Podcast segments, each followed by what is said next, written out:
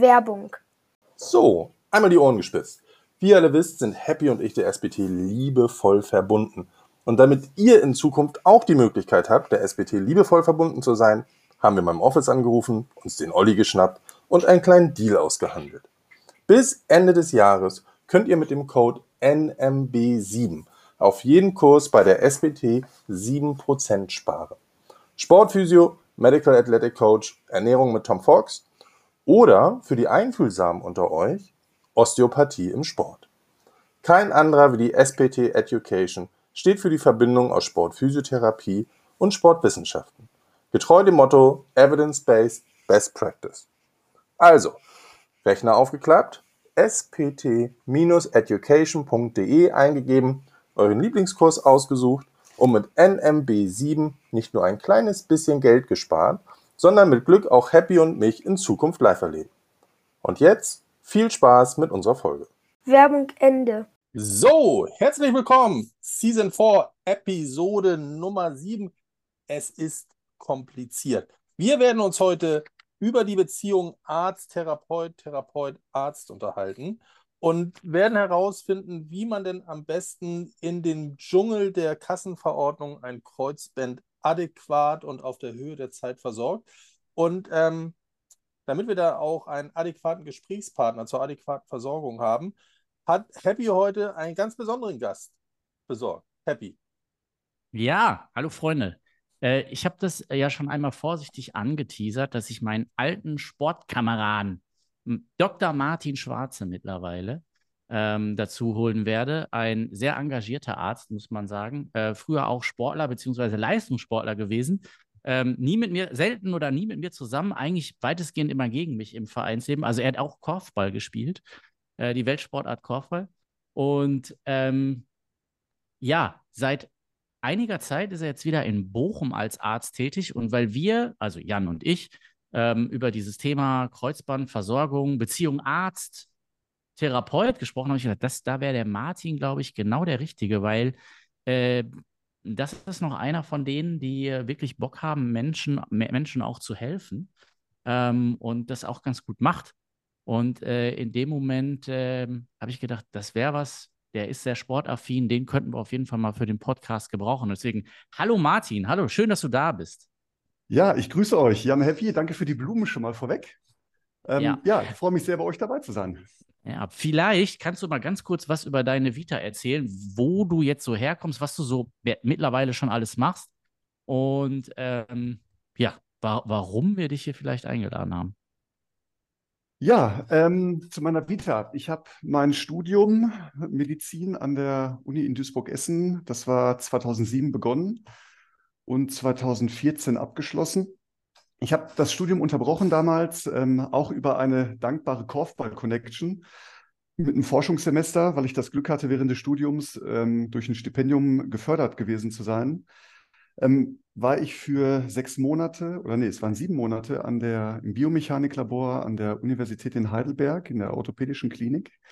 Habe da promoviert und das war dann letztlich auch meine, meine Eintrittskarte unmittelbar nach dem Studium den Weg einmal nach Baden-Württemberg zu wählen. Und ähm, das wurde es dann. Ich habe dafür ja in sechs Jahren meine Facharztausbildung Orthopädie-Unfallchirurgie an der Orthopädischen Universitätsklinik gemacht.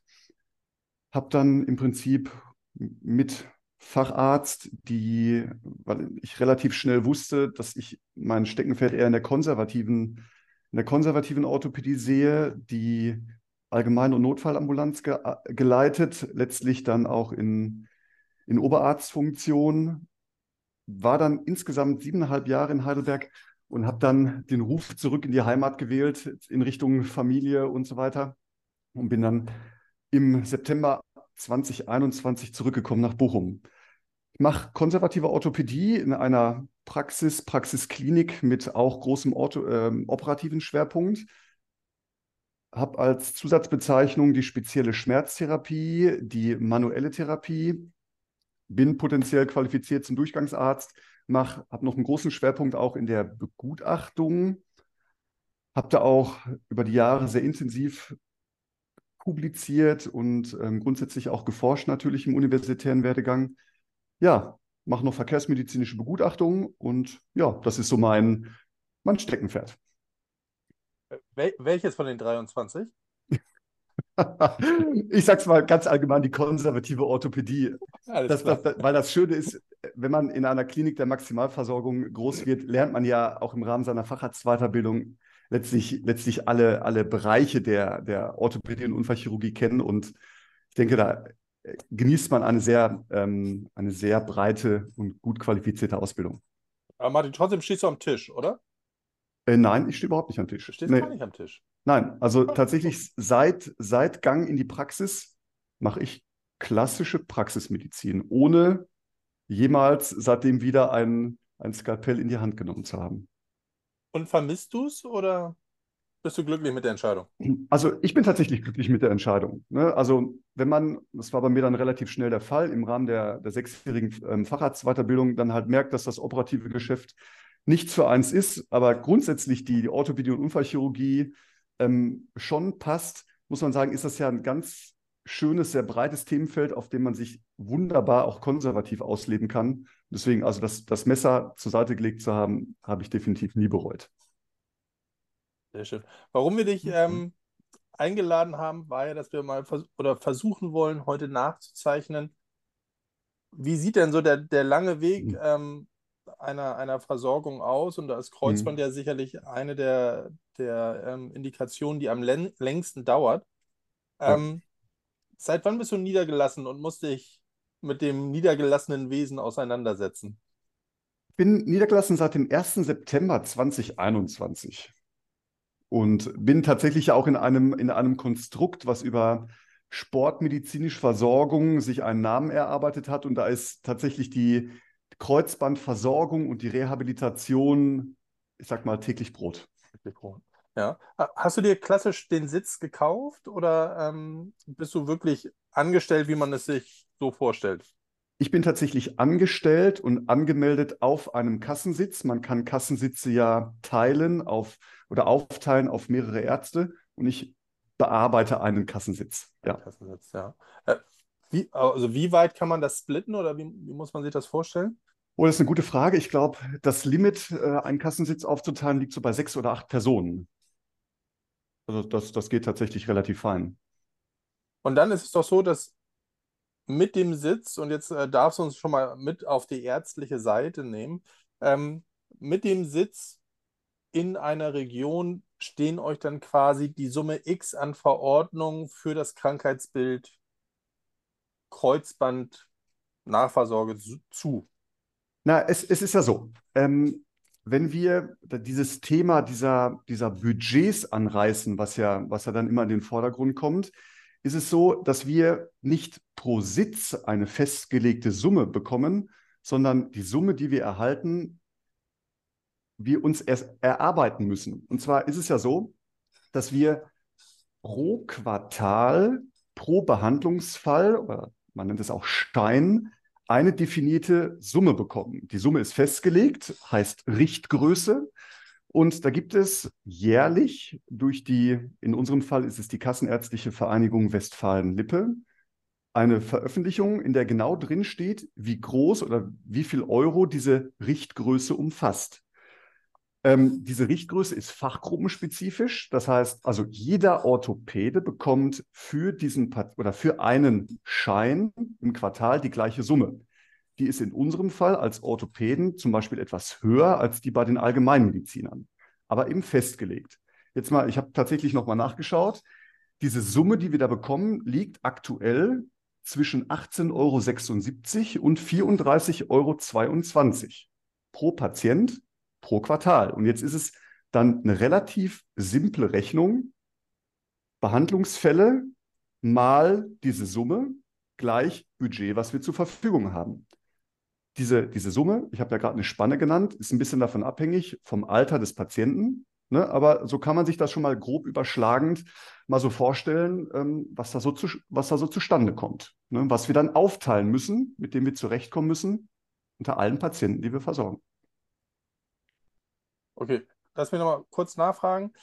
Das ist dann quartalsweise. Das heißt also, dass das erste Quartal bestimmt, wie viel Summe dir im zweiten Quartal zur Verfügung gestellt wird? Nee, tatsächlich die Los oder die, diese Lostrommel wird zum Anfang jedes Quartals ähm, neu gemischt. Okay. Ähm, wir wissen, wie viel wir pro Patient bekommen. Das ist in dieser KV-Verordnung, ähm, dieser Richtgrößenverordnung für das Jahr festgeschrieben. Aber wir müssen jedes Quartal aufs Neue uns diese Scheine erarbeiten, um uns ein Budget zu erarbeiten. Ja, kann ich bestätigen. Meine Ex-Freundin Mimi hat ja bei der K oder arbeitet ja bei der KV. Oh. Und ich habe, ja, schöne Grüße, falls du das hörst, Mimi. Ähm, ich glaube zwar nicht, aber die hat mir genau dieses System mehrfach erklärt, weil die nämlich eine von den Paten ist, äh, die dann mit den jeweiligen Ärzten genau eben diese Fälle komplett bespricht. Und äh, genau das hat sie so gesagt. Letztendlich hast du da halt eben dieses Budget und man kann jetzt natürlich über dieses Budget hinaus da kannst du gerne reingrätschen, äh, Martin. Natürlich noch hinaus verordnen, das ist möglich. Das bedeutet aber wesentlich mehr Arbeit für den betreffenden Arzt. Und ähm, ja, wie gesagt, wie, wie hat sie das? Man, man kann dafür schreiben. Ähm, nur das ist halt die Frage, ob das in dem jeweiligen Zeitbudget des Arztes steckt, denn der hat ja so schon relativ gut zu tun und alles, was über dieses Zeitbudget, was man generell so hat, hinaus, was da noch an Verordnung kommt, wofür geschrieben wird, daran verdient der Arzt ja nichts. Und unterm Strich muss man sich halt auch überlegen, ähm, wie viel arbeite ich eigentlich, was, bekomme, was bekomme ich am Ende dabei raus?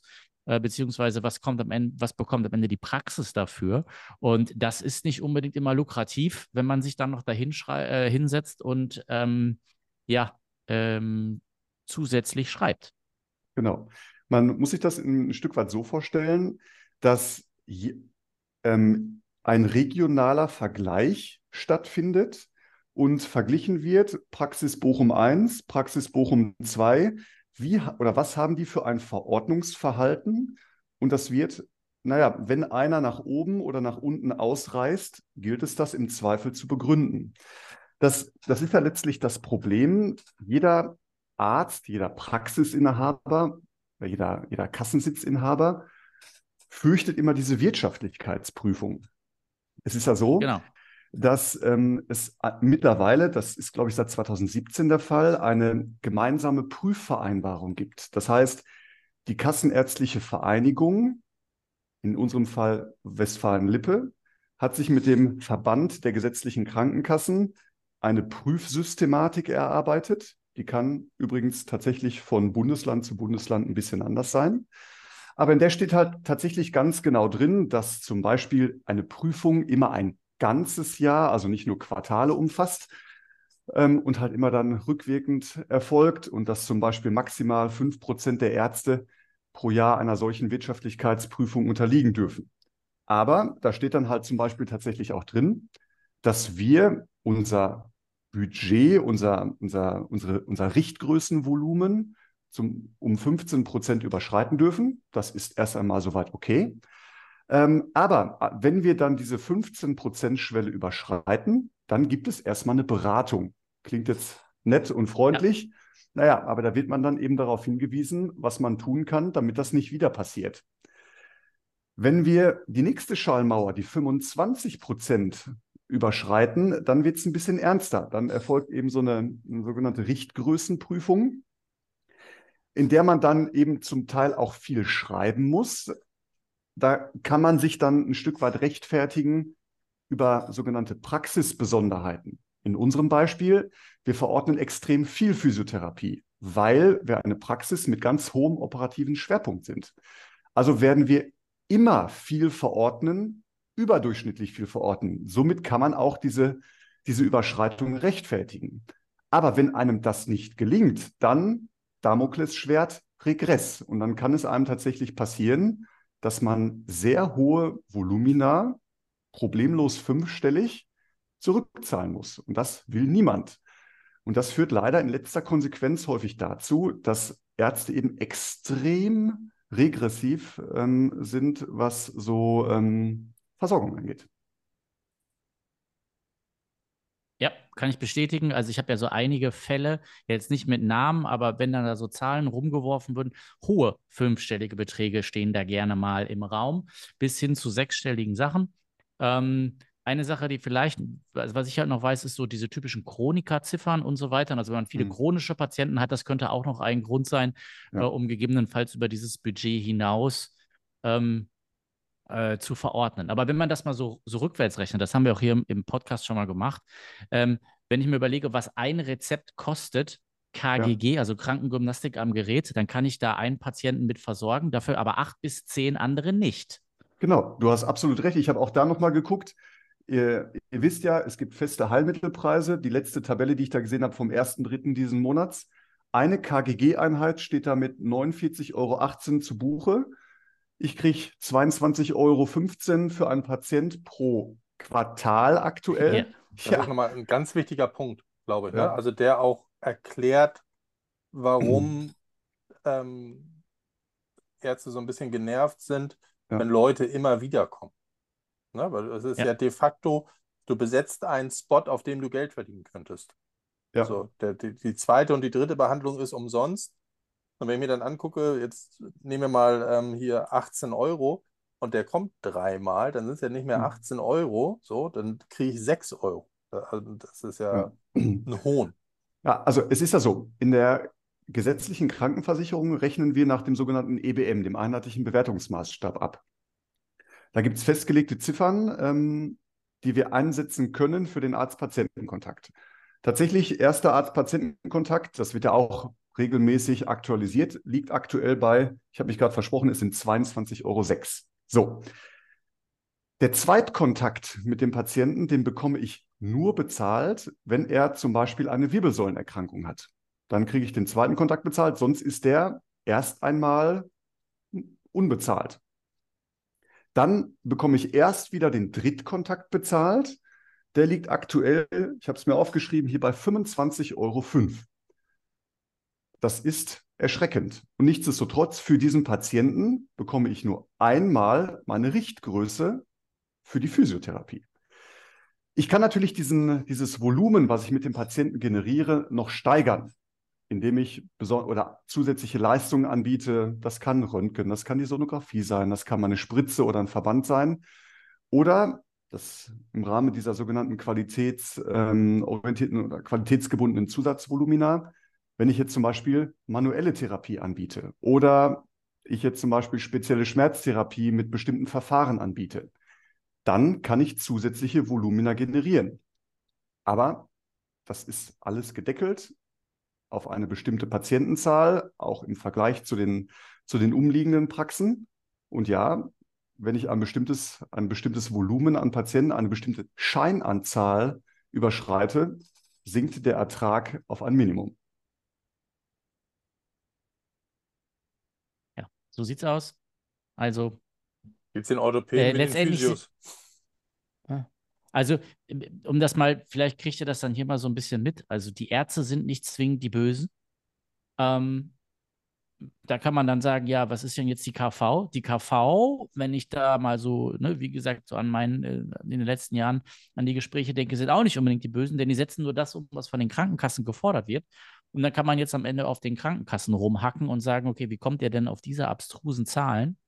Äh, wenn man das ganze Rad aber noch mal ein bisschen weiter dreht, kann ich halt auch mal sagen, ähm, und das finde ich auch wichtig, dass ähm, halt teilweise einiges wirklich den Bach runtergeht. Das muss man mal ganz klar sagen. Ne? Also wenn wir, wenn ich so einige Patienten von mir angucke, ähm, wie die mit dem, was die eigentlich von den Krankenkassen oder generell verordnet bekommen, wie man, wie die damit umgehen.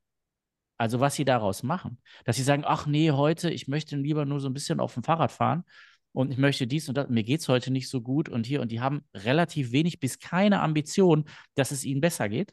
Sekundärer Mhm. Krankheitsgewinn Mhm. und so weiter. Ne? Also die kommen dann da nur hin, um sich ein bisschen zu unterhalten.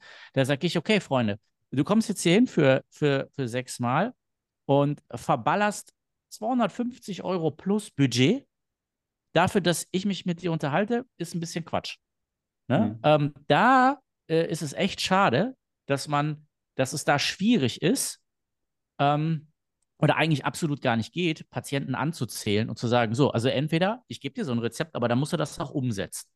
Ne? Ähm, denn das ist dann auch wieder scheiße. Ne? Also da kann ich dann oft, wenn man, wie gesagt, weiterhin kann ich auch die Krankenkassen verstehen, die sagen, ja, ich kann jetzt, wir können jetzt aber auch nicht hier für jeden ein bisschen Gesprächstherapie bei äh, Happy Jan und Martin bezahlen. Wie auch Genau. immer. Ne? Ist halt immer eine, ist auch, auch immer eine Geldfrage. Also ähm, ja, Grand Malheur. Absolut. Man muss ja letztlich konstatieren, dass das Sprechen mit dem Patienten, zumindest in unserer Versorgungsstruktur, das ist, was am wenigsten bezahlt wird. Auch wenn es viele Patienten leider, leider am dringendsten brauchen. Ja? Ja. Wir sind aufgrund der, der geringen Summen, die wir für einen Kassenpatienten bekommen, ein Stück weit gezwungen, einen sehr hohen Durchsatz zu generieren. Und das reduziert eben tatsächlich das Arzt-Patienten-Gespräch auf ein Minimum. Das ist sehr schade, aber leider die Realität. Ja. Ja, da sehe ich dann, da kann ich ja mal direkt einhaken. Und da finde ich es dann cool, ähm, weil ich in so ein, zwei Situationen halt so arbeite, dass Ärzte auf mich zukommen und sagen, pass auf, ich habe jetzt nicht so viel Zeit für den Patienten, du aber schon. Und dann kann man innerhalb des Rezeptes, was verschrieben wird, dann kann ich Informationen sammeln, gebe die, ähm, geb die Essenz gefiltert weiter und dann kann man so zumindest ein etwas besseres Outcome generieren. Ja? Gegebenenfalls auf anraten, beziehungsweise hör mal, kannst du nochmal danach gucken, guck dir das nochmal da an, ähm, gib mir bitte kleines Feedback und dann geht's weiter. Ähm, da sehe ich auf jeden Fall eine Chance für den einen oder anderen Arzt, beziehungsweise für dieses Arzt-Therapeuten-Verhältnis, dass man da wirklich zusammenarbeitet. Denn wenn man das gut macht, ist es für, kein, für keine der beiden ähm, äh, Parteien besonders viel Arbeit. Wir können es innerhalb unserer Arbeitszeit machen und ähm, müssen im Prinzip nur in der Lage sein, die Essenz weiter durchzufiltern. Das geht ja auch nicht für jeden Patienten. Aber ähm, da, wo man es braucht, ist es möglich. Und ich denke mal, sowas ist, sowas sitzt irgendwie dran und fördert ja auch so ein bisschen so wirklich so diesen kompletten Therapieverlauf. Denn am Ende ne, hast du eine Erstversorgung durch den Arzt, eine Diagnostik und so weiter, die gemacht werden muss. Das, ne, der Erstkontakt in Deutschland durch die Physis ähm, ist so noch nicht erlaubt. Und dann kann es aber gut weitergehen. Und am Ende sollte es eigentlich so sein, dass die Diagnostik und die Erstver Erstversorgung über den Arzt funktioniert, bis hin Return to Competition über den Physio, Sportwissenschaftler, wie auch immer. Und also das kann funktionieren. Ne? Ich hatte schon einige Fälle, die so ganz gut geklappt haben. Ja, gebe ich dir vollkommen recht. Insbesondere, wenn man sich über Rehabilitationsphasen dann nach Kreuzband zum Beispiel unterhält, diese Phasen, wann ist der Patient wieder fit für den Wettkampf, ist aus unserer Perspektive in der Praxis ja ganz schwer zu beurteilen. Wir sehen den Patienten, je nachdem, in was für einer Praxis man sitzt, zwischen vielleicht fünf und zehn Minuten. Wir haben keine Möglichkeit, mit dem irgendwelche Testbatterien zu durchlaufen. Wir können, ja, wir, wir, wir gucken uns die, die, die Beine an, was machen die Muskelvolumina, wie beweglich sind sie, wie stabil sind sie. Aber das sind alles mehr oder weniger statische Momentaufnahmen. Aber da hat der Therapeut eindeutige Vorteile. Wär, wären das Zahlen, ähm, die dir dann die, dieses, das Überschreiten der Verordnungsmenge erleichtern würden? Was Ja, meinst du also, für Zahlen? also wenn ich jetzt zum Beispiel sage, pass auf, der ist, der ist bei mir und also wir arbeiten ja durchaus damit, ähm, mit so einer standardisierten Fünf-Schritte-Batterie. So, es gibt so fünf große Meilensteine. Und dann würde der quasi, der kommt von uns und wir sagen, pass auf, Streckung, Beugung funktioniert, aber Kraftdefizit ähm, isometrisch in der, in der ischiochroalen Gruppe haben wir 15% Defizit, äh, Quadrizeps haben wir 10% Defizit, also hier sehen wir noch Behandlungsbedarf, unabhängig vom Volumen. Hier sind übrigens die Weiten, so jetzt bleiben wir mal niedrigschwellig, also es wäre wär so ein Single Front Hop. Hier er übrigens noch 20% Differenz, auch das würden wir gerne noch adressieren. Wenn du solche Zahlen von uns bekommen würdest, hilft dir das nachher in der Argumentation mit der KV? Das ist tatsächlich schwer zu sagen. Ne? Also ganz grundsätzlich, wir arbeiten zwar immer, also in, in, in vielerlei, in, in, der normalen Versorgungsstruktur arbeiten wir ja mit diesen Richtgrößen von 18 Einheiten, also drei Sechser-Rezepten für die, für die Patienten. Das ist ja nie das Limit. Also man hat ja immer die Möglichkeit, weiter zu verordnen. Das schreibt natürlich auch die ähm, Kassenärztliche Vereinigung oder die gesetzlichen Krankenkassen. weil der Patient ja schon alleine auf Grundlage des Sozialgesetzbuches ein Anrecht auf Physiotherapie hat, wenn er sie braucht. Wir müssen dann nur im Zweifel durch eine gute, durch eine saubere Dokumentation eben nachweisen können, im individuellen Fall, warum haben wir mehr verordnet. Ne? Hier nochmal der, der, der, der Salto rückwärts hier zum Thema Prüfung, ähm, Wirtschaftlichkeitsprüfung. Ne, da werden tatsächlich zum Teil einzelne Fälle rausgeprüft oder rausgepickt und gesagt, warum hast du es da gemacht? Und ich denke schon, dass wenn wir da auf einen, ähm, auf einen Behandlungsplan, auf eine oder auf ein Feedback schreiben, der der Therapeuten zurückgreifen können, dass, dass uns das in der Argumentation durchaus helfen würde. Ja. So, Also liebe sagst du, Freunde wenn- der Physiotherapie. Ja? Ja. Testen und aufschreiben. Ja, Therapiebericht. Hashtag Therapiebericht. Ja. Also, ähm, 75 das ist das, was, äh, was ich schon teilweise gemacht habe für, für meine Patienten. Therapieberichte schreiben, das wird von den Ärzten dankend entgegengenommen, weil das halt eben die Arbeit ist, die sie nicht machen können, äh, teilweise nicht machen wollen, was ich verstehen kann. Ähm, und äh, woher auch? Also, wie, wie, so wie Martin gerade gesagt hat, ne? Also, du hast ja gesagt, wir sehen den fünf Minuten. Was will ich denn da, was willst du denn da für einen Therapiebericht schreiben? Du kannst keine Testbatterien machen. Die, die genaue Dokumentation muss man als Physiotherapeut oder als, als, als Sporttherapeut ja sowieso machen. Im Normalfall musst du einen Therapieverlauf halbwegs vernünftig dokumentieren. Und wenn man da ein bisschen was zu schreibt, wie gesagt, das ist ja jetzt nicht für 436 Patienten pro Woche, äh, wenn man da so ein bisschen Routine reinbringt, glaube ich schon, dass man sich zumindest ansatzweise bei dem einen oder anderen Patienten nochmal so ein bisschen was selber erarbeiten kann. Ich glaube schon. Also äh, ich sehe da auf jeden Fall eine Möglichkeit, ohne jetzt ähm, äh, den Ball komplett zu den Physios zu spielen. Ne? Also sehe ich genauso. Wir sind in vielerlei Hinsicht, insbesondere wenn es um längere Nachbehandlungsphasen geht, eigentlich immer auf die entsprechenden Therapeuten angewiesen, auf deren Feedback, um tatsächlich diesen Baustein, ne, diese Information des Therapeuten, der mehr Zeit mit dem Patienten verbringt, als wir mit in unsere Entscheidungsfindung einbauen zu können. Ne? Von Ähm, uns immer dankend genommen. Ja, vielleicht mal dann an dich, äh, Jan, die Frage. Wie siehst du das als Praxisinhaber? Siehst du das als ein, eine ja, lösbare Aufgabe, den äh, Therapieberichte zu schreiben? Oder sagst du, boah, das ist, sitzt in unserem Budget dann nicht drin? Also er wird aktuell, glaube ich, mit 80 Cent vergütet. Ja, und Der ist ähm, brutal. Der ist brutal.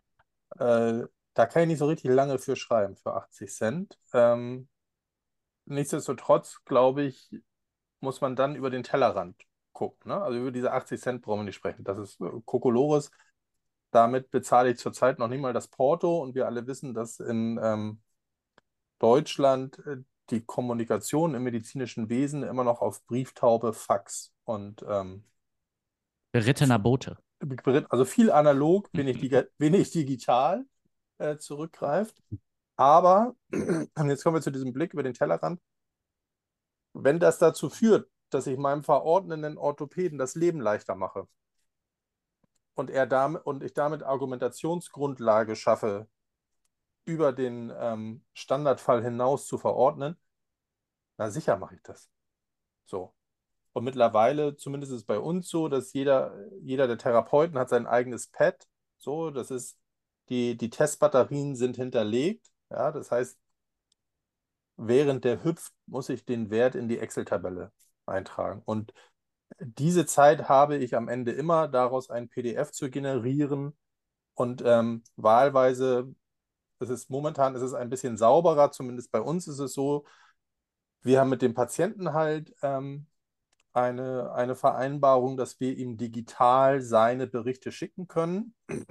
Wir geben das dem, wir geben das dem Patienten mit. Es ist datenschutzrechtlich ein bisschen schwierig, dann brauchst du immer so eine Entbindung, dass ich direkt mit dem Arzt über solche Sachen kommunizieren kann. Ähm, könnte man aber im Zweifel auch darstellen. Ne?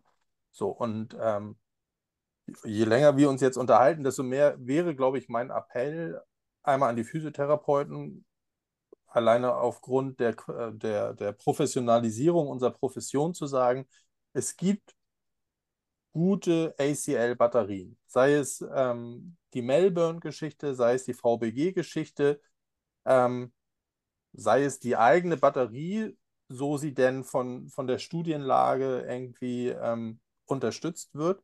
Und dann lass uns doch damit arbeiten. Und ähm, da kommen wir mit Martin sicherlich gleich noch drauf zu sprechen, welche Fenster dafür dann aufgehen. Ja, und das ist ja das, woran ich interessiert bin, dass ich, wenn ich ambitionierte Leute habe und in diesem RTA zu RTC ist ja erstmal die, die Zielfestlegung. Ne? Also möchte der wieder gehen können, Frau Müller, oder den, den ich jetzt habe, U16-Spieler, der würde ganz gerne noch Bundesliga spielen. Also den muss ich ja bis zur RTC, bis zur fünften Stufe bringen. Ähm, und den würde ich gerne dahin bringen, ohne dass es heißt, ma, wir müssen jetzt mal sechs Wochen Therapiepause machen. Wir müssen warten, bis das neue Quartal anfängt und ich wieder neuen Spielraum. Ne? Also so gesehen, ähm, das, was der Martin bisher erzählt hat, denke ich, ist es einfach ganz klar der Aufruf dazu, saubere Batterien ähm, zu installieren. Wenn man die einmal installiert hat, sollte die Doku nicht mehr das Problem sein.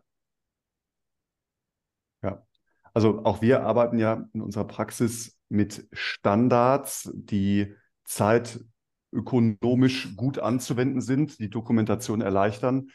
Ich denke, insbesondere bei so standardisierten Testbatterien sollte das ja auch für den Therapeuten gut möglich sein. Auf jeden Fall. Ja. Martin, lass uns einfach mal wie viel steht dem, dem vorderen Kreuzband nach Rekonstruktion denn zu? Wie viel darfst du verschreiben, ohne dass du, in, ohne dass du irgendwas machen musst? Also, ähm, wir ziehen in dieser besonderen Situation nach vorderem Kreuzband sehr konsequent den besonderen Versorgungsbedarf, okay. weil es für uns einfach enorme Vorteile bringt. Ähm, ich habe ja einleitend erzählt, wie sich unser, unser Richtgrößenvolumen zu, zusammensetzt und wie es im Falle einer Wirtschaftlichkeitsprüfung zerpflückt werden kann. Aber wenn wir, und da gibt es ja eine klar definierte Liste der Kassenärztlichen Bundesvereinigung, in der Diagnose, Kombinationen sind es ja in der Regel definiert sind, die einen langfristigen oder einen besonderen Versorgungsbedarf begründen die, und das ist der große Vorteil für uns Ärzte, im Rahmen einer Wirtschaftlichkeitsprüfung eben nicht berücksichtigt werden, die wir also quasi on top zur Verfügung gestellt bekommen.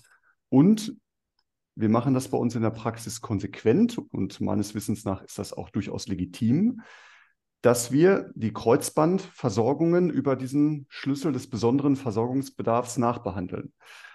ICD-Code ist da die M235 für die chronische Gelenkinstabilität in Kombination mit der Z98.8, das ist der Zustand nach einer operativen Versorgung. Und das gibt uns eben die Möglichkeit, für einen Zeitraum von sechs Monaten Abstellung dieser Diagnose den Patienten mit Krankengymnastik, Lymphdrainage und, wenn gewünscht, auch mit Ergotherapie zu versorgen. Und weil ja eben die Nachbehandlungsphase, die Rehabilitationsphase nach Kreuzbandersatz ja sehr gut in diesem Zeitraum von sechs Monaten zu fassen ist, benutze ich das sehr konsequent. Und das erspart mir viele Diskussionen mit Patient und natürlich auch ähm, im Zweifel seinen Therapeuten. Absolut. Also da wäre vielleicht nochmal ähm, wichtig, ich glaube, es hören uns ja mehr Physios als Ärzte, ja. es müssen zwei ICD-10-Codes draufstehen. Ne? Sonst funktioniert das nicht mit diesem besonderen Versorgungsbedarf. Genau, also da kann jeder, also da gibt es diese, diese, diese Liste, die ist aktuell vom Stand vom 01.01.23 der Kassenärztlichen Bundesvereinigung. Die ist frei im Internet zugänglich. Gerne mal reingucken. Das ist eine vielseitige, spannende Tabelle mit Diagnosekombinationen. ja, da stehen Diagnosen drin. Die lese, ich, lese ich unglaublich gerne, richtig. Also wenn, ja. ich mal, wenn ich, also wenn ich mal nicht schlafen kann. Aber tatsächlich so für, den, für unseren Versorgungsalltag Kreuzbandverletzungen oder auch für die Schulter, die Rotatorenmanschette oder den chronischen Schmerzpatienten Alter 70 plus, die kann ich damit gut, langfristig und ohne größere Probleme therapeutisch versorgen lassen.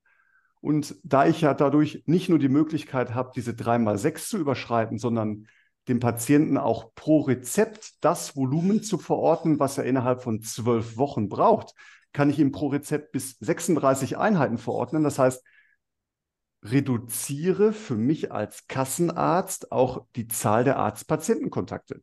Und das ist ja vor dem Hintergrund der wenigen Kontakte, über die ich überhaupt Geld generieren kann, durchaus sinnvoll. Ja. Wo du gerade von 70-jährigen Schultern gesprochen hast, ne? Das komplexe regionale Schmerzsyndrom ist übrigens auch so eins. Absolut, absolut. Habe ich auch Patienten in der, in der Behandlung. Also die brauchen ja ohne Ende Therapie. Ne, die CRPS-Patienten, da ist es sehr, sehr dankbar, dass das in dieser Liste steht. Das ist ein Paradebeispiel für Patienten, die einen hohen Ressourcenverbrauch haben. Sehr schön. Ich glaube, da ist, ähm, ich hoffe, da ist jetzt so bei dem einen oder anderen, hat da gerade ein Aha-Moment eingesetzt, ähm, dass man sich mal diese Liste besorgt. Und ich glaube, dann wäre es auch im, im Sinne eines jeden ähm, Praxisinhabers oder auch eines jeden ambitionierten Therapeuten, dass man da dem Arzt mal so ein bisschen die Vorarbeit abnimmt. Und ähm, so wie du das gesagt hast, ne? also ich, was sehe ich im Sport? Ich sehe ähm, Instabilitäten nach Außenbandrissen, ich sehe die gängigen Kniegeschichten, Meniskus, Innenbandriss, Kreuzbandriss ähm, und die Schulter und da quasi entsprechende, entsprechende Kombinationen schon mal aufliste und dann einfach das Gespräch mit dem Arzt suche ne? und ihm ja. da so ein bisschen das, das Leben ein ähm, bisschen leichter mache. Ja, absolut. Also ich kann sagen, es kommt selten vor, aber es ist durchaus schon vorgekommen, dass uns Therapeuten, Praxisinhaber selber darauf hingewiesen haben, schau mal, Jungs, die und die Kombination könnt ihr doch viel besser kombinieren. Dann habt ihr einen langfristigen oder besonderen Versorgungsbedarf und dann brauchen wir uns auch nicht über das nächste Rezept unterhalten. Also auch für uns immer dankbar, denn diese Liste ist viel zu lang, als dass man sie auswendig können kann. Ja, also das geht überhaupt nicht. So, ne? Und äh, wie immer im Leben, reden hilft. So, und bevor ich, bevor ich mich bei meinem Patienten darüber aufrege, was er für einen blöden Arzt hat, und der Arzt sich denkt, was willst du denn? So, jetzt bist du das vierte Mal hier im Quartal und besetzt schon wieder Plätze. Ähm, wäre das, glaube ich, mal eine ganz gute Lösung, wo wir Physios ein bisschen in Vorleistung gehen könnten und ähm, haben plötzlich Kapazitäten, um auch in einem Kassensetting eine gute Therapie zu machen. Ja. Oder zumindest mehr. Ja. Absolut, also mehr auf jeden Fall, ja. Gegen gut spricht ja auch nichts. Natürlich nicht. Natürlich nicht. Natürlich. So, ne? Und dann, ähm, um, da, um da auf deine Frau Müller zurückzukommen, die lieber Fahrrad fahren möchte, als, als Deadlift zu machen. Auch da könnte man ja dann, dann mal mittelfristig sagen, okay, du musst nach sechs Monaten vielleicht mal die und die Kriterien treffen. So, ne? Du kannst dich mal hinsetzen und sagen, hey, das wäre schon gut, dass dein Blutdruck runtergegangen ist, wenn du tatsächlich dreimal die Woche zur Physiotherapie gehst für eine halbe Stunde oder für eine Stunde. Und es wäre ganz gut, wenn dein, dein Kraftwert hochgegangen wäre, was auch immer wir testen wollen. Ne? Ähm, und dass man da so, so ein bisschen, ähm, jetzt bin ich ja im Herzen Sozialist und denke mir immer, hey, ich bezahle viel Beiträge, also darf die Krankenkasse auch bezahlen, wenn ich mal was habe. Aber um uns da in der Mitte zu treffen, man dürfte ja durchaus Kriterien festlegen, die getroffen werden müssen, um zu sagen, hey, wir haben jetzt drei Monate gearbeitet. Anscheinend hat Frau Müller kein Interesse daran, ähm, wieder gesund zu werden. Dann lassen wir das jetzt auch mal bleiben. Oder sie ist auf einem guten Weg und dann kann ich sie aber auch gut verargumentieren, warum wir weitermachen. Ja, absolut. Eigentlich ja, aber ich, ich mir würden spontan mindestens drei Patienten einfallen, die dieses, die diese Idee komplett unterwandern würden und würden, wenn, wenn wir uns jetzt als Therapeuten absprechen und sagen, so, also die, das hat eigentlich keinen Zweck, weil die kommt nur hin, äh, oder legt sich direkt auf die Bank und will gekrault werden oder die will sich nur mit mir unterhalten. Ähm, das hat keinen Zweck. Und der Arzt sagt, äh, tut mir leid, ähm, ich habe hier so die Info, dass, das, dass sie da re relativ wenig Interesse haben ähm, dann fängt die richtig an zu rumoren oder dann fangen die richtig an zu rumoren. Das ist halt leider ein bisschen blöd. Ähm, es wäre schön. Nee, man, es geht ja nicht darum zu sagen, du hast keine Lust. So, also jemandem ja, ja. zu unterstellen, du hast keine Lust, das wird, glaube ich, sehr schwierig. Aber ich weiß. Aber es wäre die Wahrheit manchmal. Absolut. Aber Ja, wenn wir beide gute Therapie machen, dann sollte sie auf jeden Fall 20 Kilo mehr heben können nach drei Monaten. ja, das stimmt. Das stimmt. Ja. Also es gibt, ich denke, es gibt viele Stellschrauben. Es gibt nicht die eine Stellschraube, um diese Therapie so ein bisschen auf Vordermann zu bringen. Ähm, wenn wir uns den administrativen Teil, um da vielleicht jetzt so langsam einen Haken dran zu machen, angucken, denke ich, hat Martin uns da sehr, sehr gute Einblicke gegeben, die auch so ein bisschen Verständnis ähm, hervorgebracht haben, was eigentlich auf Arztseite abläuft und mit welchen Schwierigkeiten Ärzte zu kämpfen haben. Und ähm, keiner will, glaube ich, so eine KV-Prüfung haben oder so eine Wirtschaftlichkeitsprüfung haben. Ne? Happy hat die Beziehung lieber beendet, bevor er eine Wirtschaftlichkeitsprüfung bekommen hat. Ich So. habe keine eigene Praxis und ich hatte ja Kontakte. Du hattest Du hast andere bluten lassen. Hm. Ja, Wolli. Ähm, jetzt, jetzt schieben wir mal so ein bisschen rüber zum, zum praktischen Teil. Martin, warum wir uns auch mit dir unterhalten wollten, ist, dass der Happy meinte, alles, was wir zur ACL jemals wissen wollten, können wir dich fragen. Stimmt das? Mindestens. Mindestens, ja. Ja. Der Martin ist jahrelang Kreuzband gewesen. Mr. Kreuzmann. Ja, da wäre schon mal meine erste Frage. Ähm, Lieblingsmuskel oder Lieblingssehne für die Ersatzplastik? Also, ähm, Semitendinosus und Patellarsehne. Ich meine, das sind ja die, die, Standard, die Standardversorgung, mit denen wir es aktuell zu tun haben. Ich, die, der Praxisinhaber in, in meiner Klinik ist, macht ausschließlich Patellarsehne. Seit über 30 Jahren mit, denke ich, sehr guten Ergebnissen. In der universitären Zeit haben wir in, in Heidelberg, wenn ich das recht erinnere, ganz überwiegend Semitendinosus-Szene eingebaut. Ähm, wenn man sich so ein bisschen die Leitlinie, die, die, die letzte ärztliche Leitlinie anschaut, wird so ein bisschen suggeriert, Semitendinosus sei Standard. Schwierig. Ich meine, man muss sich ja, das ist so, so, so ein bisschen meine Herangehensweise mit dem Patienten auch unterhalten. Was bringt der Patient mit? Für welche Sehne ist er geeignet?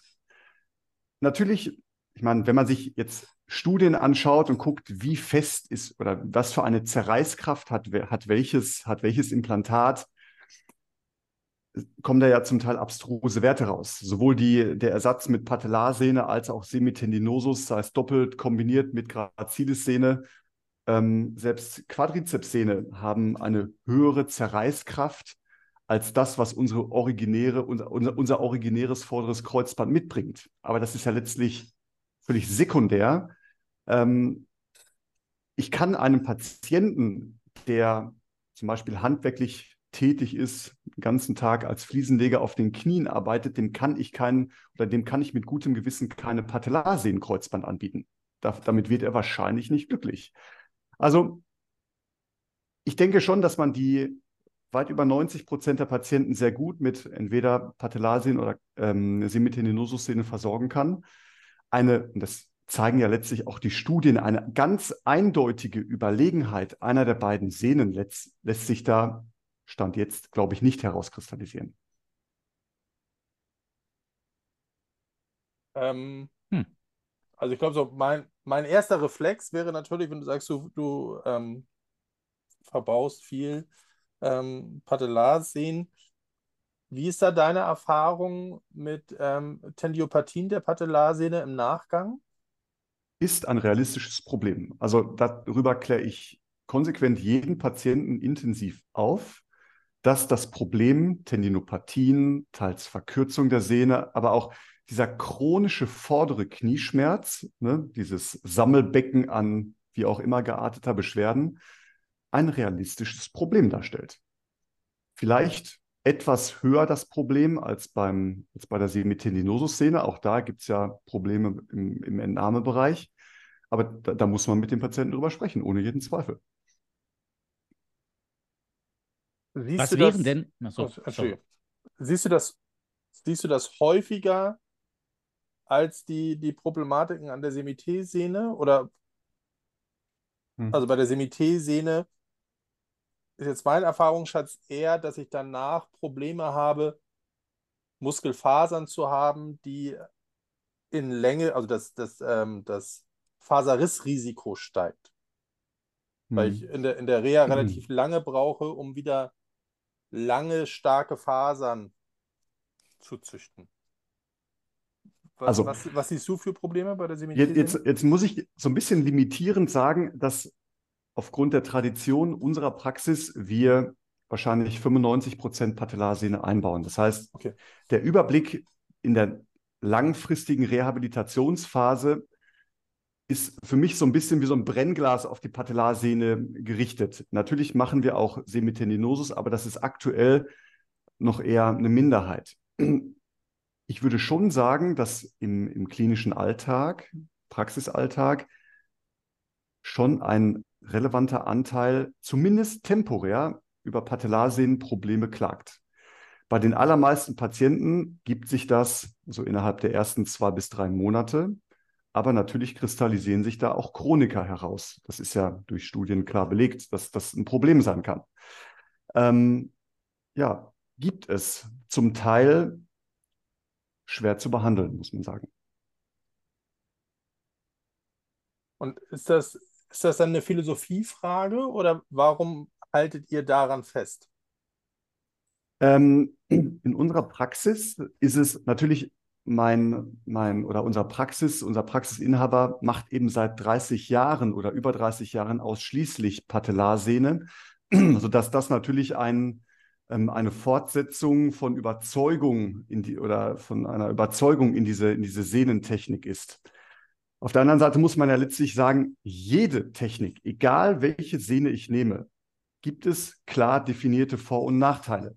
Ich meine, die Patellarsehne ist eine exzellente Sehne. Ich nehme zwei Knochenblöcke, die ich, und das ist ja absolut essentiell, über, ähm, über Schrauben, über die Knochenblöcke sofort gelenknah extrem stabil fixieren kann. Patienten habe, mit denen ich früher mehr machen kann.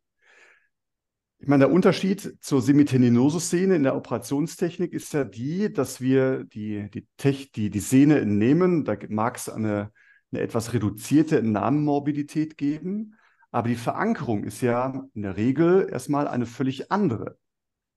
Ich entnehme die Sehne, präpariere sie mir mit einer speziellen, mit einer speziellen Präparationsnahttechnik und verankere sie in der Regel gelenkfern über diese Flip-Button-Systeme. Das kann zu einem Problem führen. Wenn ich da zu früh zu viel mache oder schwebt da dieses Damoklesschwert der, der Elongation des vorderen Kreuzbandes ja immer im Raum. Da wird ja dann immer gesagt, man möge die nicht zu früh, zu viel in die Flexion hineinarbeiten, um dem vorzubeugen. Und natürlich dieser Scheibenwischer-Effekt, der zusätzlich im Gelenk eben aufgrund der, der gelenkfernen Fixierung das Ganze auch noch herauslösen kann, instabil machen kann. Gut, jetzt gibt es auch Hybridtechniken, wo ich jetzt zusätzlich diese Flip-Button-Systeme mit einer Interferenzschraube kombiniere, aber dieses Risiko bleibt dennoch. Das ist dann natürlich ein Stück weit Philosophiefrage. Wenn ich angepasst an die jeweilige Sehne an einem klar definierten Nachbehandlungsprotokoll nachbehandle, führt beides zu guten Ergebnissen, ohne jeden Zweifel. Aber man muss eben gucken, mit welcher Sehne hat man gearbeitet und so ein bisschen auch die Nachbehandlung danach anpassen. Ähm, würdest du sagen, dass das, oh, hilf mir mal einmal auf die Sprünge. Es gibt so ein Impingement-Phänomen bei den Plastiken. Ja. Du meinst im Zyklops zum Beispiel? Oder so ein Notch-Impingement? Notch-Impingement, danke. Hm. Mir fehlt das Wort. Ähm, siehst du das Risiko geringer bei der Hm. Einbringung der Patellarsehne? Oder? Sch schwierig zu sagen. Ich meine, das, das Auftreten, das Problem des Auftretens dieses Impingements ist ja sehr stark davon abhängig, wie der Operateur seinen Bohrkanal setzt, um das Kreuzband zu verankern. Essentiell, und das ist jetzt letztlich unabhängig davon, welche Sehne ich da verwende, ist die korrekte Bohrkanalpositionierung der wesentlichste Einflussfaktor, ob es dazu kommt. Da kann ich mit beiden Sehnen gute Arbeit, aber eben auch schlechte Arbeit leisten. vielleicht für uns als Laien, die jetzt noch nicht so viele Kreuzbänder operiert haben, ähm, was sind so die, die wichtigsten Faktoren bei der Bohrkanaleinstellung oder wie wird das sichergestellt, dass das dem Verlauf entspricht? Ja, also jetzt muss ich mal vorwegnehmen, ich bin ja selber kein Operateur. Ja, also ich kann mich jetzt nicht mit einer relevanten Anzahl an Operationen von Kreuzbandersatzoperationen ähm, rühmen, aber ähm, es gibt für jede Operationstechnik Manuale, in denen die entsprechenden gut definierten anatomischen Landmarks klar beschrieben sind, wo welcher Tunnel, sei es jetzt tibial oder femoral, zu verlaufen hat, um eine möglichst isometrische Implantatpositionierung zu gewährleisten. Ja, da mag vielleicht so ein bisschen, aber das ist ja auch ähm, ein Stück weit die, die wissenschaftliche Philosophie dahinter, die Semitendinosus-Szene gewisse Vorteile liefern, weil sie ja, wenn sie doppelt gebündelt ist, so ein kleines bisschen mehr die natürliche Anatomie des vorderen Kreuzbandes ähm, imitieren soll, mit einem anteromedialen und einem posterolateralen Bündel. Das kann die solitär entnommene Patellarsehne so nicht. Aber tatsächlich für jede Operation gibt es klar definierte Landmarks, studienbasiert, wie die Bohrkanäle zu verlaufen haben, um ein gutes Ergebnis zu erzielen. Insbesondere die Lage des femoralen Bohrkanals hat im Endeffekt einen ganz wesentlichen Einfluss darauf, wie das Ergebnis des Patienten wird. Habe ich eine zu weit ventrale femorale Bohrkanallage, schränke ich damit die Flexion des Patienten ein. Andersrum, liegt er zu weit dorsal, generiere ich eine Streckhemmung, die ich kaum therapeutisch kompensiert bekomme. Ah, ah, okay. Und da sind wir dann wieder bei dem Punkt. Ähm, äh, es macht schon Sinn, das von jemandem machen zu lassen, der sich damit auskennt, also der das regelmäßig macht, ähm, als von jemandem, der sagt, ach, kann ich auch. Absolut. Ne? Denn, denn, ich denke mal schon, dass es das genau das, was, was ihr jetzt gerade ähm, besprochen habt, was du gerade auch nochmal erklärt hast, dass das da auch viel Erfahrungswissen dabei ist, ähm, dass man halt sagt und abschätzen kann, okay, ähm, der Bohrkanal, den setze ich jetzt hier so und so an und in dem Winkel und für den speziellen Patienten bietet sich das so und so an. Ne? Ja, also es ist ja, das ist auch sehr gut durch Zahlen, durch Studien belegt. Fallzahl, also die Häufigkeit, in der ich eine Operation durchführe, hat einen klaren Einfluss auf die Ergebnisqualität. Das kennen wir ganz ausgeprägt zum Beispiel aus der Endoprothetik, ja. Aber beim Kreuzband ist es mit Sicherheit nicht anders, ja.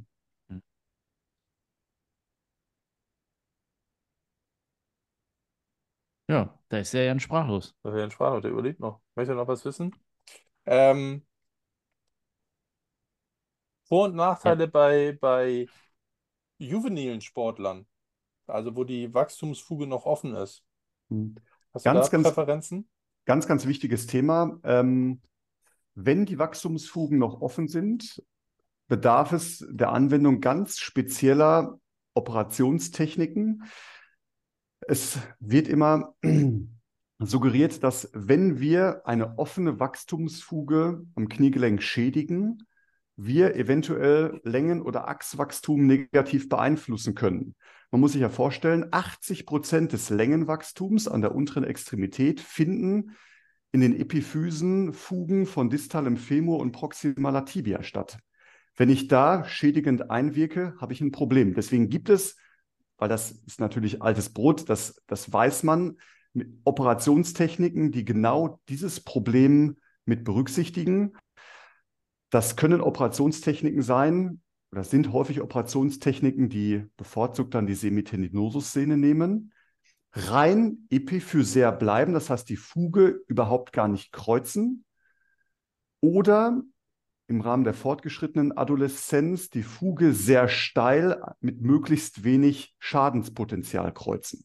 Aber da, dafür gibt es ganz spezielle Operationstechniken. Ja. Ein bisschen Werbung, bisschen Werbung für euren Laden. Wäre man da bei euch an der richtigen Adresse? Also wir bieten solche Techniken an, ja. Sehr gut. Wir verlinken es in den Show Notes. Sehr gerne. Sehr schön. So, jetzt haben wir das Knie operiert. Bei euch mit der Patellarsehne, wie wir gerade erfahren mhm. haben.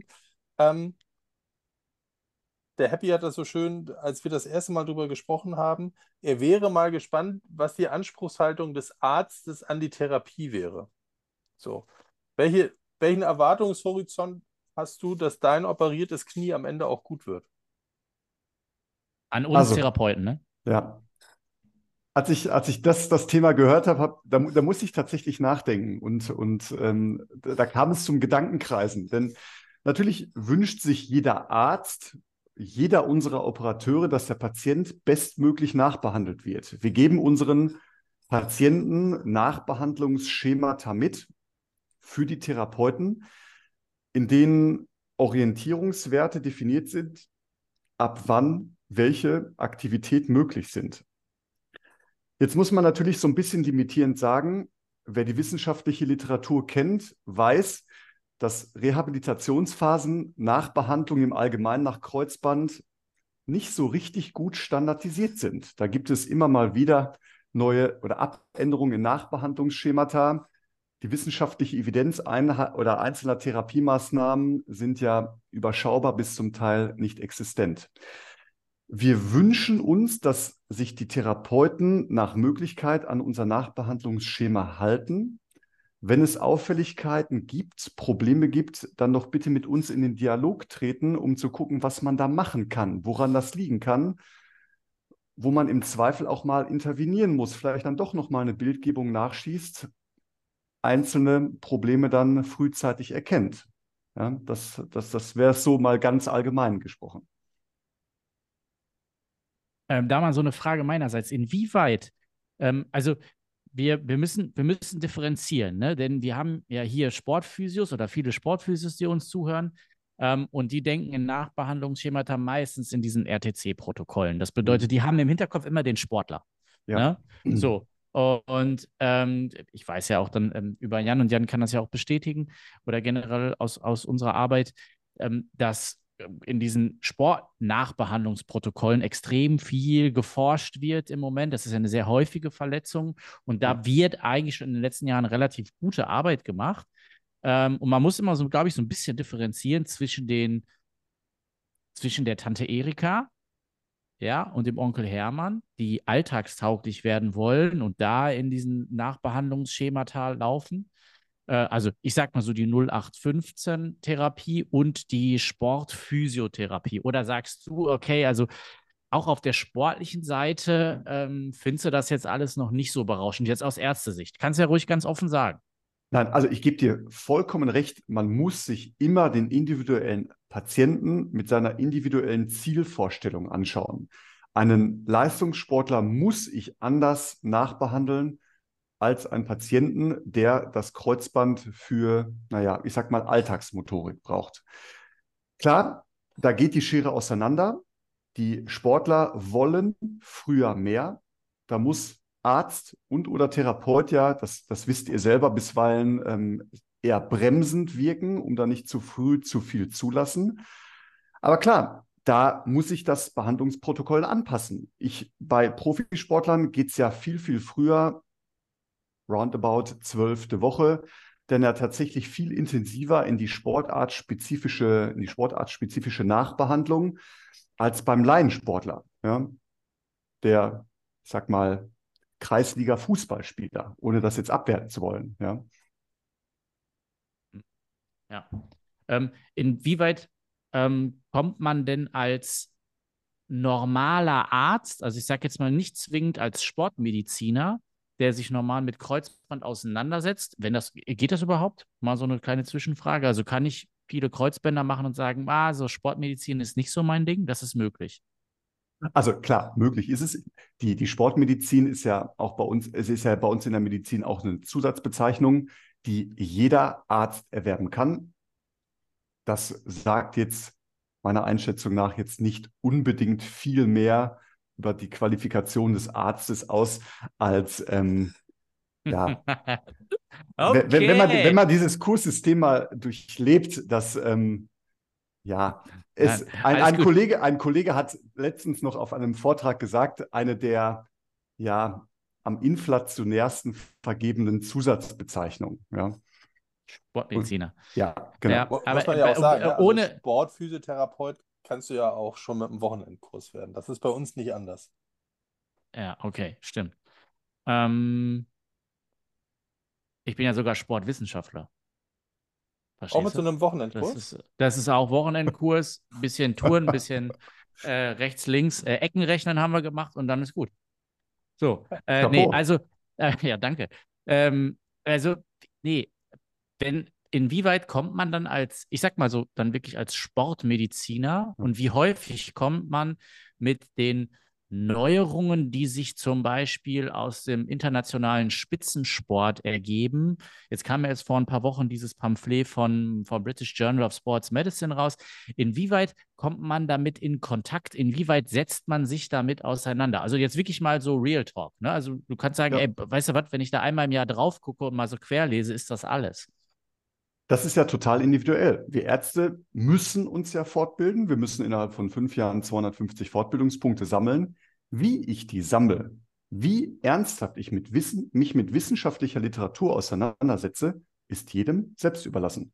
Das sehe ich nicht am Praxisschild. Welches Know-how, welches, welche Aktualität der aktuellen wissenschaftlichen Dis Diskussion dieser Kollege auf dem, auf dem Schirm hat, ähm, was er mit sich führt. Weiß ich nicht. Also es ist total individuell. Es gibt Kollegen, die sind da super engagiert, immer up to date. Aber es gibt auch Kollegen, die machen seit 20, 30 Jahren Schema F. Ja, kann ich nicht am Praxisschild sehen. Total individuell. Okay. Was, was würdest du sagen? Wie groß ist die Bereitschaft eines Arztes, sich mit einem Physio, der dessen kundig ist, auseinanderzusetzen? Kannst du dazu eine Antwort geben? Also, dass du sagst, ja, also, ähm, puh, also ganz ehrlich, ähm, Leistungssport gut und schön, da wenn, wenn, wenn mich jetzt ein Physio ähm, äh, einmal im Monat eine Stunde oder zwei sehen möchte, um mit mir äh, die neuesten Errungenschaften im, in der, in der Kreuzbandreha zu machen, dann muss ich ganz ehrlich sagen, das betrifft für mich vielleicht whatever, in den meisten Fällen vielleicht nur ein Prozent oder zwei Prozent meiner, meiner Patienten. Das ist, äh, mhm. da habe ich nicht viel von. Ähm, oder sagst du, ja, also könntest du dir, äh, wäre schon, oder das ist etwas, das ist eine dankbare Geschichte für den Arzt? Ähm, ich glaube, ich bin hier nicht in der Lage, für alle Kollegen zu sprechen. Das, das, das ist sehr schwer. Sollst du auch nicht. Ne? Also ich persönlich habe auf Grundlage meiner Ausbildung eine, eine stark wissenschaftlich geprägte Ausbildung. Ich lese regelmäßig Artikel, Journals zu Themen, die mich interessieren, die mich im Alltag berühren. Ich denke, die, die Literatur, die man zur Verfügung hat, ist so umfangreich, dass niemand den Anspruch haben kann, zu jedem Thema immer up-to-date zu sein. Das funktioniert nicht. Ich glaube aber, dass der Diskurs, das Auseinandersetzen mit anderen Fachgruppen einen eigentlich nur bereichern kann. Ja, das, das ist mein, meine Sicht der Dinge. Wie gesagt, ich kann hier nicht für alle sprechen. Mag vielleicht auch ein bisschen daran liegen, im Rahmen meiner, meiner universitären Tätigkeit habe ich über viele Jahre Physiotherapeuten und auch Ergotherapeuten ausgebildet. Wir waren immer im Dialog, auch im Klinikalltag. Das schafft natürlich eine, eine ganz andere Verbindung zu den einzelnen therapeutischen Richtungen. Ja? Aber ohne Dialog kann es nicht gut für den Patienten funktionieren. Du meinst also, diesem Fokus-Zertifikat darf man nicht trauen? Tja, nein, darf man nicht. Es gab ja jetzt, glaube ich, vor kurzer Zeit, ganz kurzer Zeit, ein Gerichtsurteil. Oder? Ich habe sowas im Ohr. Ja, diese Fokus-Zertifikate sind äußerst problematisch, um es mal diplomatisch zu sagen. Okay. Ich bin ja, ja nicht so, ich bin ja nicht so diplomatisch. Sind sie nicht schlichtweg verboten worden in dem Urteil? Weil's, ähm ja, weil die Messmethode nicht valide ist, wie es zu diesem, zu dieser, naja, ich nenne es mal Qualifizierung von Arzt oder Klinik gekommen ist, ja. So, wenn wir jetzt ein Podcast mit Reichweite wären, ne, dann würden morgen alle Fokuszertifikate von den Wänden verschwinden. Aber. Gut, ja. dass uns keiner hört. Gut, dass uns keiner hört. Sehr schön. Ähm, Hast du noch, ich habe nur noch eine Sache auf dem Zettel. Martin, du Maschine, ey, arbeitest hier einen Punkt nach dem anderen ab. Die letzte Frage, die ich habe, ist das dir schon mal untergekommen, dass so ein ähm, Kreuzband nachgewachsen ist? Oder operiert ihr die mal schnell genug? Genau. Also- so weit kommt das nicht. So weit lassen wir das gar nicht erst kommen. Also, Ja, das, bevor das, das, hier das, irgendein Kreuzband heilt, operiere Das- ich das. das, Kreuzband, das, das Kreuzband-Operationsintervall umfasst ja, wenn man jetzt mal die Leitlinie zugrunde legt, entweder die ersten 48 Stunden oder ähm, dann eben so einen Zeitraum von vier bis sechs Wochen, bis sie dann wieder abgeschwollen und gut sind, um das Arthrofibrose-Risiko zu senken. Also unser Klientel wird in, der in den allermeisten Fällen in diesem vier bis sechs Wochen Intervall operiert. Ähm, ein nachgewachsenes Kreuzband. Das, also, das ist, ist, ist ein spannendes Thema. Was wächst denn danach? Also, dass ein Kreuzband heilen kann, das ist ja bekannt. Die Frage ist ja nur, wo und was kann denn da heilen? Es gibt ja die femoralen und auch die tibialen Ausrisse, die, je nachdem, wie sie klassifiziert wurden, hat man ja schon immer Kreuzband erhalten, zum Beispiel mit Schraubenrefixation operativ behandelt. Das geht ja. Ähm, ich denke, du spielst ja auf die, die, aktuellen, die aktuelle Studiensituation der, der, der, der Canon Trial ab. Ne? Ja, konservative Therapie von Kreuzbändern. Also ein Kreuzband kann heilen, ein Kreuzband kann vernarben. Das ist ja auch kein ganz, ganz neue oder keine ganz, ganz neue Erkenntnis. Ich meine, es gibt, man muss ja ein Kreuzband nicht immer ersetzen. Es gibt ja auch kreuzbanderhaltende Therapieverfahren. Beispiel das Ligamist-System, also der dynamischen intraligamentären Stabilisierung für die überwiegend femoralen, also femoralen, ähm, femoral äh, gelegenen Kreuzbandrisse. Das funktioniert ja. Das kann zu guten bis sehr guten Ergebnissen führen. Ich meine, was, was ja immer zur Debatte steht, naja, kann ich ein Kreuzband auch ohne jede Operation zu einem guten Ergebnis führen? Tja, schwierig. Ähm, total, also aus meiner Sicht total patientenabhängig. Na, wenn, wenn ich mit Patienten spreche, die ein, ein frisches Kreuzband haben, gucke ich mir mehrere Faktoren an. Was ist das für ein Patient? Was hat er für ein Anspruchsniveau? Was macht er beruflich? Wie alt ist er? Und je nachdem, was dann für ein, für ein Potpourri an Faktoren rauskommt, muss man mit dem Patienten natürlich darüber sprechen. Ja, ich meine, grundsätzlich ohne Kreuzband leben kann man auch, wenn ich ein entsprechend niedriges Anspruchsniveau habe. Aber, und ich denke, das, das zeigt ja die, die Literatur gut, der Kreuzbandersatz, insbesondere bei jungen, high-demanding ähm, äh, Patienten, bringt klare Vorteile. Tja, Canon Trial. Kann das auch konservativ ohne jegliches operatives Zutun funktionieren? Ja, ich habe da so, ich habe da so meine, meine Zweifel. Wo, wo hast du denn Aber die größten Bauchschmerzen? Also, wenn man sich diese Studie ähm, mal anschaut, ich meine, das ist eine extrem gute Studie mit klar definierten Einschlusskriterien, schön randomisiert, so aus, aus, aus Sicht eines, eines, naja, ehemaligen Wissenschaftlers, gibt es da nicht viel dran zu meckern. Aber wenn man sich dann mal anschaut, dieses Kollektiv mit 50 Prozent konservativ behandelter Patienten, von denen wird ein Drittel unter oder zeigt ein Drittel roundabout unter konservativer Therapie ein, aus, ein Ausheilungsergebnis im MRT. Ein Drittel ist für mich jetzt nicht so schrecklich viel, ist bedeutend schlechter als Münze werfen. Und bedeutend mehr, ich glaube, es waren ja irgendwie 24 von, von, von 51, haben sich in diesem konservativen äh, Therapieversuch freiwillig für die Operation entschieden. Spricht für mich jetzt auch nicht unbedingt dafür, primär die konservative Therapie anzubieten. Und, und das ist für mich ein ganz wesentlicher Punkt, die Studie hat ja, das macht ja auch die Qualität der Studie aus, ganz klar definierte Ein- und Ausschlusskriterien.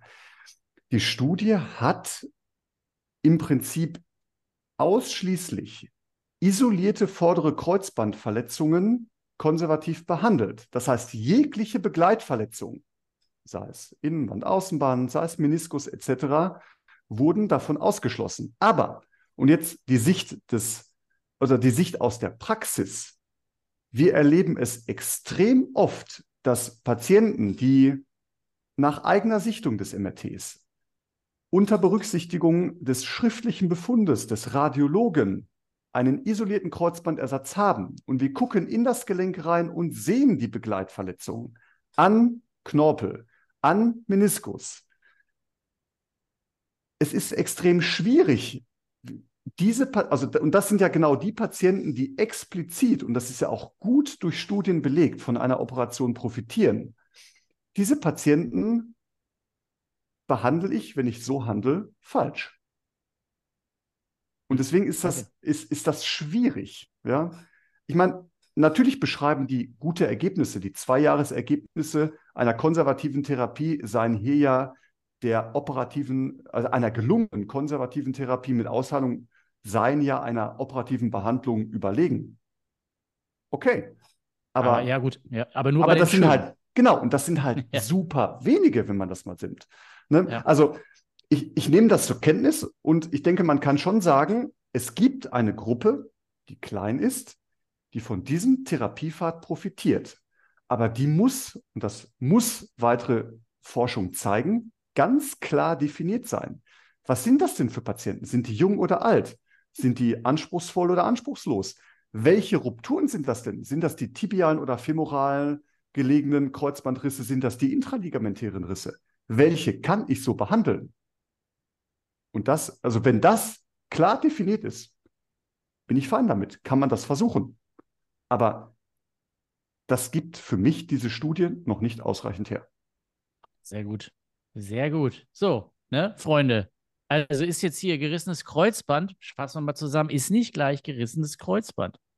Ja, ähm, das ist ja mal cool. Also ist sehr gut. Und dafür, dafür haben wir dich jetzt hier eingeladen, Martin. Genau für solche Sachen. Richtig gut. Ja. Ja, ich denke, ne, das war, das war nochmal eine wichtige Einordnung, ähm, weil, und äh, dann muss ich mich ja mit einschließen. Ich glaube, die, die, ähm, die erste Begeisterung war schon mal, dass es über das juvenile Kreuzband, wo der Synovia-Schlauch stehen geblieben ist, hinaus ja jetzt anscheinend Hinweise gibt, dass sowas nachheilen kann. Ne, das hat schon mal viel, ja. ähm, viel Begeisterung ausgelöst. Und der zweite Teil ist, äh, dass er gesagt wurde, okay, so, sowohl im, im Zweijahres- wie im Fünfjahres-Follow-up, egal ob es nachgewachsen ist oder nicht, haben die einen besseren Co-Score gehabt. So. Ne? Und ich glaube, das ähm, war von dir durchaus zu Recht äh, nochmal angemerkt bei aller Euphorie. Jetzt gehen wir nochmal einen Schritt zurück und gucken nochmal ein bisschen mit einem größeren Blickwinkel drauf, zu sagen, okay, wie viel bleiben denn noch übrig von den Eingeschlossenen und sind es dann prozentual wirklich noch überzeugende Werte? Und wie viel isolierte Kreuzbandrupturen sehen wir denn tatsächlich? So, ja. ne? Und ähm, das ist, äh, denke ich, vielen Dank da nochmal an dieser Stelle nochmal ein wichtiges Setup zu sagen, okay, ähm, High Demand plus Begleitverletzung ist nach wie vor ähm, eine Operation eigentlich der Weg, den man gehen sollte. Ja, da stehe ich voll und ganz hinter. Das habe ich mir gedacht. ja, aber, auch, auch ne? aus der Sicht Recht. eines konservativen Orthopäden. Zu Recht. Ja? Ich wollte ja sagen, du hast ja auch zwei, drei Gründe dafür genannt. Ja, also unterm, unterm Strich äh, für mich, der, der sehr zahlenaffin ist, das ist am Ende ein kleiner Statistik-Hack, ne? dass man sich, so wie Martin das gesagt hat, so die schönsten Fälle rauspickt. Ja, also da, wo die Wahrscheinlichkeit auch relativ groß ist, also so diese Sahneteile und sagt, ja gut, von, von, von 100 Kreuzbandverletzungen, wie viele sind denn so? Ja, und wenn man dann sagt, von 100 Kreuzbandverletzungen sind vielleicht nur fünf, so, ich hau jetzt einfach mal eine Zahl raus. Ne? Vielleicht ist es ein paar mehr, vielleicht sind es auch noch ein paar weniger. Ähm, dann, sieht, dann sieht die Statistik schon wieder anders aus. Weil vorher im ersten Moment ne, klingt super. Hier äh, ein Drittel kann konservativ eine andere Studienlage zeigen, noch höhere, höhere Zahlen. Aber ne, wenn das nur die Sahneteile sind, dann sind wir am Ende, wenn das tatsächlich nur 5 aus 100 sind, ja, dann sind wir bei weniger als zwei aus 100, die vernünftig funktionieren. Äh, und das ist dann schon wieder etwas ernüchternd. Ne? Ähm, ja, cool. Äh, vielen Dank für die, für mal, für diese Out of the Box. Ne? Mal über den Tellerrand gucken und mal etwas anders drauf gucken, als nur Therapeut, der sieht, oh, Kreuzband gerissen, na okay, kriegen wir schon hin, auch ja. konservativ. Cool. War nicht mit fremden Federn sprühen. Out of the Box. Martin, hast du noch was auf dem Herzen zum Sachen Kreuzband? Dass die Physiotherapie endlich mal auf die Kette kriegen soll. Naja, ich meine, das, das erlebt oder erlebst du, Jan, wahrscheinlich ja in deiner, vielleicht in deiner Praxisrealität auch. Uns gegenüber klagen viele Patienten ganz häufig über die, die Häufigkeit des Therapeutenwechsels, dass keine, keine Kontinuität in der Nachbehandlung gegeben ist. Die klassische KG, meine, 15 bis 20 Minuten getaktet, die sagen dann, gut, ich hatte jetzt schon in, innerhalb meines Sechser-Rezeptes den fünften oder sechsten neuen Therapeuten, dem muss ich jedes Mal meine Geschichte erzählen, da bleiben fünf Minuten Therapie. Das, das führt bei den Patienten zu wenig Gegenliebe, bei uns auch nicht, auch wenn wir das Problem natürlich verstehen können. Ja, ähm, also da vielleicht noch noch der, die, die Perspektive des Arztes, für die, der sich ja um seinen Patienten sorgt und die bestmögliche Nachbehandlung möchte. Nein, aber ansonsten liegt, liegt mir nichts weiter auf dem Herzen. Ja, das, äh, das, das möchte ich noch mal ein bisschen eingrenzen, weil es ist tatsächlich ein Problem. So, ähm, wir haben das auch. Wir versuchen zumindest, dass zumindest innerhalb eines Rezeptes er höchstens zwei Therapeuten sieht. Aber ähm, ja, aber bei uns ist immer das Angebot, entweder du bist zeitlich flexibel, dann kriegen wir das hin, dass du immer bei dem gleichen Therapeuten bist. Aber wenn du immer nur mittwochs um 11 Uhr kannst, dann musst du halt auch damit leben, dass sich das mal, dass sich das mal verschiebt. Es wäre ein weiteres Argument dafür, eher trainingsbezogen zu werden, weil dann muss ich nicht jedes Mal nachfragen, wie fühlt sich denn die Schulter heute an und wie fühlt sich das. Hm. Aber ja, ich ich nehme das mal mit. Ähm, mir ist das Problem bekannt. Ja, das dachte ich mir.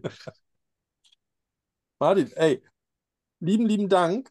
Ich glaube, du hast uns da ähm, viel Einblick gegeben, gerade was äh, diesen Besor Versorgungsbedarf gibt, ähm, welche ja auch durchaus legalen Wege und Türen es gibt. Die sind mit ein bisschen Fleißarbeit verbunden damit man sie auf den Weg bringen kann. Aber ich denke, am Ende eröffnet das ähm, die Möglichkeit, mittel- und langfristig eine gute Therapie zu machen, wo ich nicht äh, darum kämpfen muss, ähm, ob es 18 Einheiten sind oder 12 Einheiten sind oder 6 Einheiten sind, sondern dass ähm, man da gut arbeiten kann.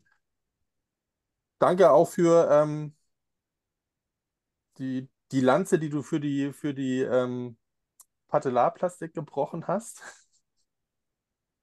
Ähm, und für deine Zeit. Und happy, äh, danke, dass du so geile Typen kennst. Ja, so, nee, also ich habe ich hab auch erstmal zu danken. Also wirklich, Martin, Dankeschön äh, für, für der, auch für die Offenheit. Ne? Ähm, das ist ja mal ganz cool, ähm, da auch wirklich mal ähm, mit einem Arzt zu sprechen, der ein Interesse hat an dem Patienten, an der Therapie, an der Zusammenarbeit. Und ich hoffe mal, es ist so, äh, es ist heute auch rübergekommen, und dafür ist Martin ja ein gutes Beispiel, äh, gutes Beispiel, dass es, dass es geht. Therapeuten und Ärzte können miteinander arbeiten, die können sich miteinander unterhalten und die können sich auch gegenseitig unterstützen. Das funktioniert. Ähm, das fand ich wichtig. Das war auch eine, das war ja eine Idee von dem, was wir, was wir heute machen wollten, dass wir einfach mal sagen, okay, ähm, ähm, wir kennen ja gerne so dieses Gegeneinander, aber es ist, wenn man, wenn man aufeinander zugeht, und das haben wir heute probiert mit der ersten Idee, da kann, da kann, da können coole Sachen bei, bei rauskommen. Und wir müssen aber, beide Seiten, in irgendeiner Form, müssen auch ein bisschen was tun,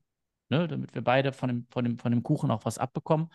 Ähm, und dann kann das gut werden. In, dem, in dieser Hinsicht äh, vielen, vielen Dank äh, für, diese, für diese coole Stunde. Das war echt gut. Sehr, sehr gerne es war mir eine Herzensangelegenheit, auch mal aus, aus der Perspektive eines Arztes, die, ja, die Thematik so, so, ein bisschen, so ein bisschen zu beleuchten. Und ihr habt absolut recht, der Dialog zwischen, zwischen uns als, als Therapeuten ist doch, ist doch letztlich ja, ein, ein ganz, ganz wichtiger Baustein, ich meine, für das, was unser aller Alltag bedeutet, nämlich Patientenversorgung. Ja, und dass der Anspruch da sein sollte, dass die doch möglichst gut ist, ja, das ist ja eigentlich eine Selbstverständlichkeit. Nicht immer. Nicht immer bei allen, aber wir werden weiter daran arbeiten, dass es so wird. Hört. Ich habe nichts mehr, Jan. Martin, Martin immer- wir sehen uns im Bermuda-Dreieck, ne? Wir sehen uns Tun im. Bermuda-Dreieck. Da- Das ist vielleicht auch mal eine lustige Geschichte. Also auch als Business-Entscheidung ziehe ich den Hut davor, dass man seine orthopädische Unfallklinik an das Ende des Bermuda-Dreiecks baut. Ja, Hat in Hamburg auch einer gemacht. Am Ende vom Kiez ist die, ähm, ist die Endoklinik. Das ist clever. Ach, die haben ja auch gut zu Äh, operieren ja, mit ne? ihren Prothesen. Ja, Es gibt Leute, die haben eine Physiopraxis an einer CrossFit-Box. Das finde ich auch schlau. Gerüchte. Das, Gerüchte, ja. ja, hätte, ey, wenn wir jetzt noch ähm, Erstzugang hätten, dann wäre das Ja. ein Business Model. So muss ich die aber. Egal. Martin, die letzten Worte gehören immer unserem Gast. mir bleibt Ich nichts anderes zu sagen. mich kennen. Ich glaube, ja, ich grüße alle, die mich kennen und, und die dieses oder diesen Podcast hören. Und ich werde Werbung machen, vielleicht, oder ich hoffe, damit den, den Zustrom an Hörern, äh, an, an, an Hörern äh, zu, zu vergrößern. Ja, ich kann nur Danke sagen, dass, dass ihr mir die Chance gegeben habt. Hat mir, war mir eine riesengroße Freude, an äh, das hier als meinen ersten Podcast, den ich aufgenommen habe, äh, ja, so lebhaft mitgestalten zu dürfen. Ich danke euch dafür. Wir haben zu danken. Martin, ganz, ganz lieben Dank. In diesem Sinne, habt einen schönen Abend. Bis dahin. Ciao. Ade. Bullshit. Puxa, puxa.